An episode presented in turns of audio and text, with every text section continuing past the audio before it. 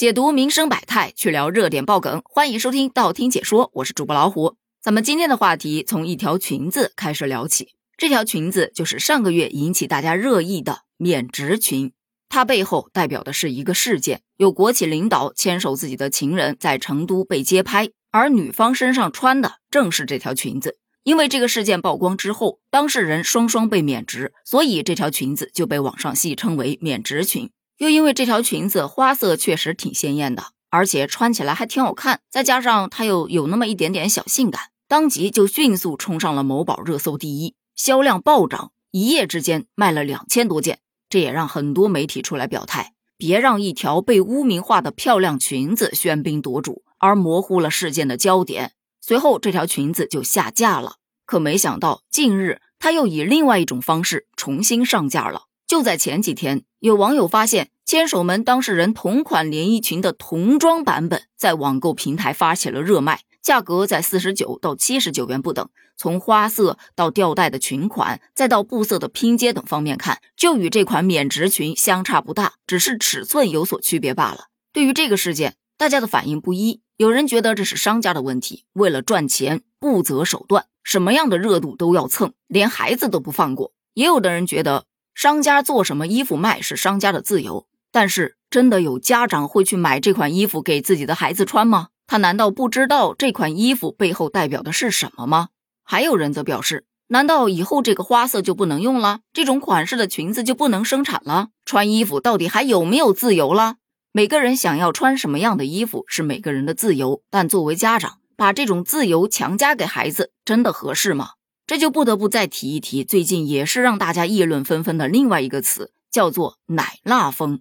这种风格无非就是把那些奶声奶气的小宝宝们打扮成辣妹的样子，穿着暴露的着装，摆着性感的姿势，再加上童真的面庞，这种反差感给人强烈的视觉冲击，属于走在街上会让人停足多看两眼的程度。这也就不难理解为什么奶辣风会特别的流行。一是有很多的家长就觉得，哎，我的孩子就是要打扮的与众不同，走到哪儿那都必须得是一道风景线。其二就是有很多的家长喜欢跟自己的孩子穿亲子装，而有些成年人的衣服是比较性感的，那么小号的衣服它还能给你做遮挡吗？自然而然，儿童款也就性感了起来。第三点主要来源于商家，现在有很多的童模，他们穿的衣服啊，要么是吊带儿。抹胸、露背装、露脐装，脸蛋儿奶奶的，但表情酷酷的，再加上这一身性感的穿搭，俨然成为了流量密码。同时，也让那些平时就很喜欢给孩子买各种漂亮衣服的宝妈眼前一亮：哇，小朋友原来还可以这么穿！买，你买，我买，他也买，这一波奶辣风就形成了。同样，对于这一波风潮来，有人觉得 不就是穿衣服吗？小朋友懂什么？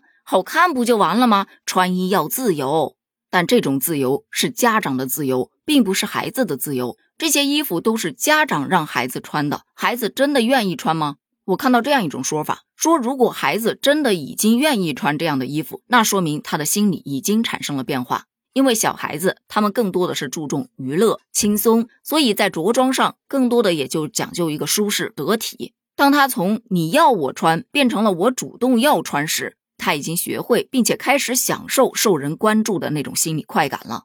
也有人表示质疑，这些家长心里都怎么想的？把孩子打扮的这么性感，那裙子都齐屁股的，背呀、肚脐呀、脖子啊，能露的全露了。这难道是在给那些变态恋童癖提供便利吗？家长难道就不会担心吗？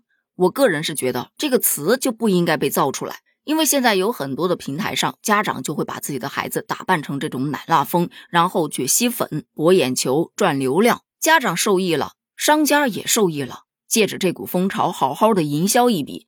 可当这股流行风潮刮过之后，商家可以及时转身退场，家长也没有什么太大的损失，粉丝反正已经积到了。但是孩子得到了什么？他可能得到的是一个畸形审美，就像人民网说的。被扭曲了的童年又如何能够重新再来呢？据悉，目前千手门同款童装已经被平台下架处理了，但这股奶辣风依然还在刮，又如何才能让它平息呢？让商家不生产，让平台加强管控，还是说转变家长的审美观呢？对此，你又有怎样的看法呢？欢迎在评论区发表你的观点，咱们评论区见，拜拜。